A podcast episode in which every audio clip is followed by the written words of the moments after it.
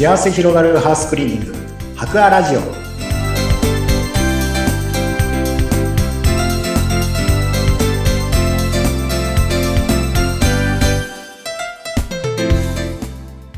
こんにちは。株式会社博アの田中洋平です。こんにちは、インタビュアーの山口智子です。で前回は夏にたくさん使いましたよねというエアコンのフィルターのメンテナンスとか、そういったお話をしてもらいましたが、はい今日はその、まあ、エアコンというと、室外機もね、ありますよね。はい。あこれ、ね。もう私の場合は放置したままなんですが、これもどういうふうにしたらいいのか、ちょっとそのあたりを今日は教えてください。はい、わかりました。えーまあ、そもそもエアコンって聞いたときに、やっぱりどちらかというと室内機の方をイメージされる方は多いかと思うんですけど、はい。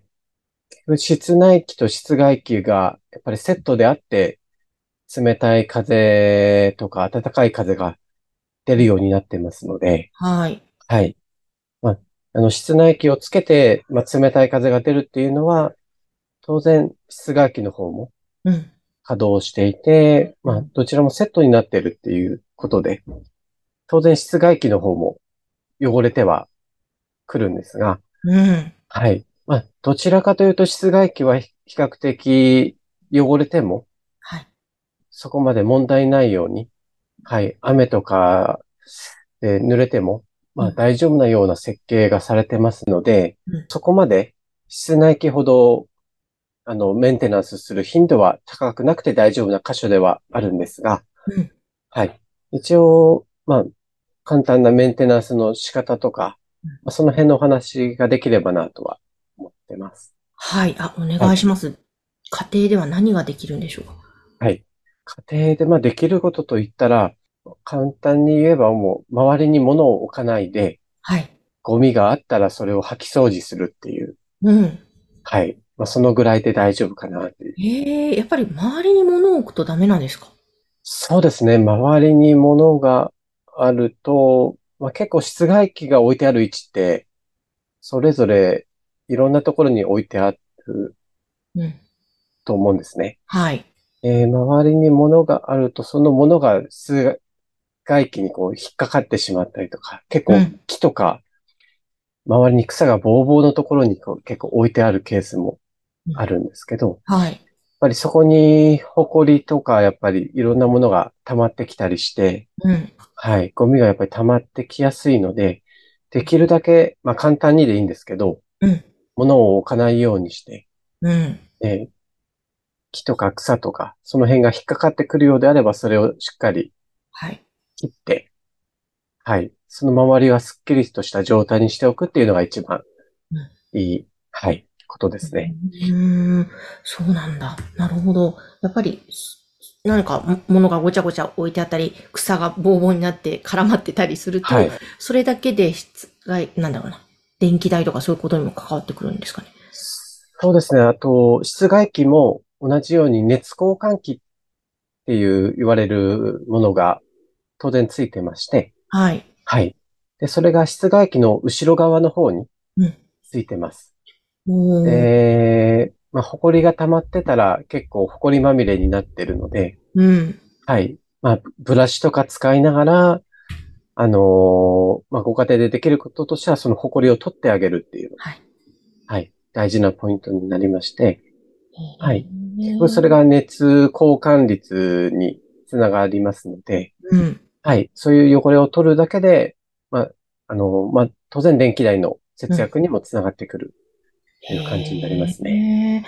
あの、あと、室外機って、はい。あんまり日に当たるところに置かない方がいいんですか？お日に当たるところにもう置いてあったら、なんだ、カバーするとかした方がいいんですか？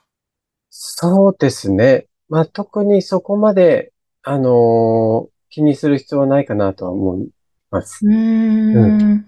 えーっと、あとは、室外機の中にうん。結構ゴミとか、内部にちょっと埃とか汚れが入り込んでしまっている場合は、はい。はい。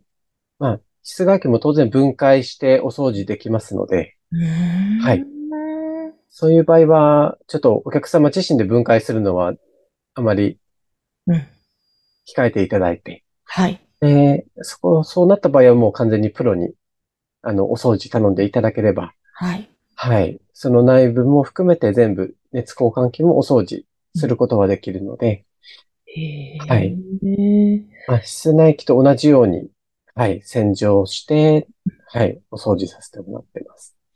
えーなかなかあの、エアコンはお願いすることがあっても、室外機、はい確かに見ると、メニュー見ると室外機もセットの場合とか書いてあるんですけども、はい室外機までお願いしたことはないんですが、はい。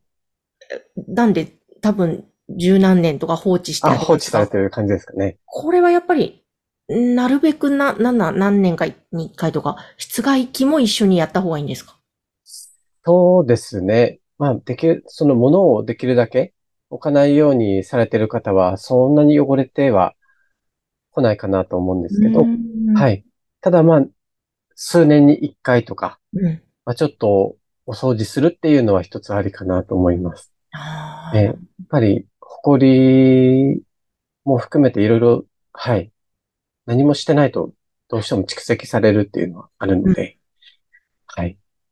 えー下手にお客様自身で室外機をこう移動させると、はいあのーガス漏れの原因にちょっとなってしまうことがあるので、ええはい。室内機と室外機でこう、はい、つながっててガスがちょっと漏れてしまうと、うん。エアコンが壊れてしまって、修理が必要になる、ちょっと繊細なうん箇所でもあるので、はい。はい。できるだけ室外機はお客様では動かさないっうん。ていうことが大事です。なるほど。でそうですね。実際我々でも室外機のお掃除をするときに、まあ、ちょっと向きを変えただけでガスが漏れてしまって、はい。はい。はい。それでエアコンが壊れてしまったっていうケースも実際にございまして、あ、そうなんですね。結構はい繊細なんですね。結構繊細ですね。なるほど。はいわ、かりました。え、そして、白亜さんは、なんか、はい今、お掃除のキャンペーンもやってるそうなんですけれども、教えてください。はい。わかりました。毎年やってることで同じ、はい。まあ、去年とは違うメニューにはなるんですけど、うん。はい。夏、まあ、使え、まあ、エアコンだけじゃなくて、やっぱりいろいろお風呂も、まあ、キッチンも、まあ、エアコンも含めてなんですが、うん。やっぱり全体的に汚れが溜まって、はい。こ。れから多分年末の大掃除に向けていろいろ考えられる方多いかと思うんですけど、はい、年末に入る前の、はい、秋口のキャンペーンということで、うん。はい、すべてのお掃除メニューの金額から10%割引するっていうキャンペーンになっております。ええいいですね。10%大きいですからね。パーセント、意外と、はい、大きはい。大きいですね、金額的には。ね、はい嬉しいキャンペーンですので、ぜひ使っていただきたいと思います。番組の概要欄にはホームページを掲載しておりますので、そちらからお掃除のご相談なさってください。田中さん、今日もありがとうございました。ありがとうございました。